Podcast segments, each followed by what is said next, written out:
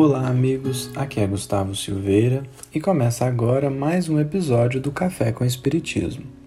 Hoje trazemos para os nossos comentários um caso do livro Sexo e Destino, primeira parte, capítulo 6, em que André Luiz, através da psicografia de Valdo Vieira, narra a visita ao lar de Cláudio Nogueira.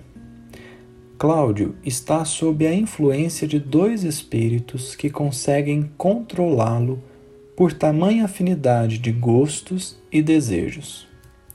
No momento descrito, Cláudio está em casa lendo um jornal. André Luiz e Félix se aproximam sem serem notados pelos dois companheiros desencarnados de Cláudio. Ao observar a ligação profunda entre os três, André Luiz se refere aos desencarnados como hospedeiros involuntários de Cláudio. E então está dito assim: Detínhamo-nos curiosos na inspeção quando sobreveio o inopinado. Diante de nós, ambos os desencarnados infelizes que surpreendêramos à entrada surgiram de repente abordaram Cláudio e agiram sem cerimônia. Um deles tateou-lhe um dos ombros e gritou insolente: Beber, meu caro, quero beber. A voz escarnecedora agredia-nos a sensibilidade auditiva. Cláudio, porém, não lhe pescava o mínimo som. Mantinha-se atento à leitura, inalterável. Contudo, se não possuía tímpanos físicos para qualificar a petição, trazia na cabeça a caixa acústica da mente sintonizada com o apelante. O assessor inconveniente repetiu a solicitação algumas vezes, na atitude do hipnotizador que insufla o próprio desejo, reasseverando uma ordem. O resultado não se fez demorar vimos o paciente desviar-se do artigo político em que se entranhava. Ele próprio não explicaria o súbito desinteresse de que se notava cometido pelo editorial que lhe apressara a atenção. Beber, beber.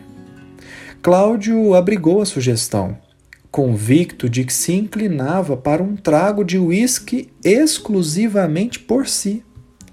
O pensamento se lhe transmudou rápido, como a usina cuja corrente se desloca de uma direção para outra por efeito da nova tomada de força. Beber, beber. E a sede de aguardente se lhe articulou na ideia, ganhando forma. A mucosa pituitária se lhe aguçou, como que mais fortemente impregnada do cheiro acre que vagueava no ar. O assistente malicioso coçou-lhe brandamente os gorgomelos. O pai de Marina sentiu-se apoquentado. Indefinível secura constringia-lhe a laringe. Ansiava tranquilizar-se. O amigo sagaz percebeu-lhe a adesão tácita e colou-se a ele. De começo, a carícia leve. Depois da carícia agasalhada, o abraço envolvente e depois do abraço de profundidade, a associação recíproca. Integraram-se ambos em exótico sucesso de enxertia fluídica. E então André Luiz vai comentar.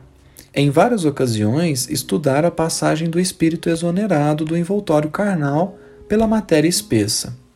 Eu mesmo, quando me afazia de novo ao clima da espiritualidade após a desencarnação última, analisava impressões ao transpor maquinalmente obstáculos e barreiras terrestres, recolhendo nos exercícios feitos a sensação de quem rompe nuvens de gases condensados. Ali, no entanto, produzia-se algo semelhante ao encaixe perfeito. Cláudio Homem absorvia o desencarnado à guisa de sapato que se ajusta ao pé. Fundiram-se os dois como se morassem eventualmente num só corpo, altura idêntica, volume igual, movimentos síncronos, identificação positiva. Levantaram-se a um tempo. e giraram integralmente incorporados um ao outro na área estreita, arrebatando o delgado frasco. Não conseguiria especificar de minha parte a quem atribuir o impulso inicial de semelhante gesto, se a Cláudio que admitia a instigação ou se ao obsessor que a propunha. A talagada rolou através da garganta, que se espremia por dualidade singular ambos os dipsômanos estalaram a língua de prazer em ação simultânea. Novamente reiteramos: os espíritos não nos controlam por algo que nós detestamos. Não.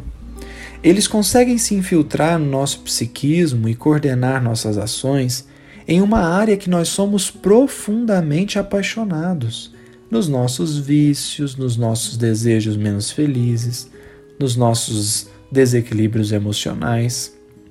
É preciso sempre direcionar a nossa vontade para os interesses da vida eterna. Como diz Emmanuel em uma belíssima página no livro Palavras de Vida Eterna, o coração inspira o cérebro, o cérebro dirige a existência. A emoção cria a ideia, a ideia plasma as ações. É preciso, pois, sentir com Jesus para que aprendamos a raciocinar e a servir com Ele.